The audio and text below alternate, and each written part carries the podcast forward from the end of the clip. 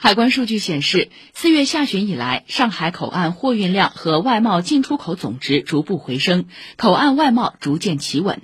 上海海关副关长柳波昨天介绍，上海海关出台新一轮支持企业扩大复工复产、保障产业链供应链安全稳定的十二项措施，打造线上报关大厅，扩大电子证书适用范围。同时，长三角区域内海关已建立协调机制。对于民生物资和重点产业链的保供需求，海关将叠加运用绿色通道，采取临时性监管措施，优化监管模式等，实现优先预约、优先审单、优先查检、优先放行，推动集成电路、生物制药、汽车制造等重点产业尽快达产。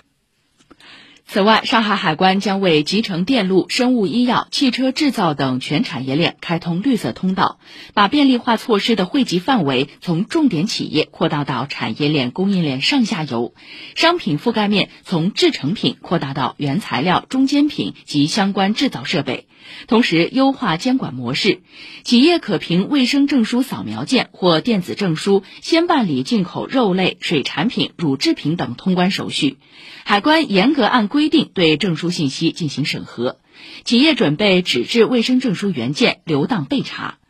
对进出口鲜活易腐农食产品实施优先查检及五加二预约查检，进一步提升通关便利化水平。以上由记者张明华报道。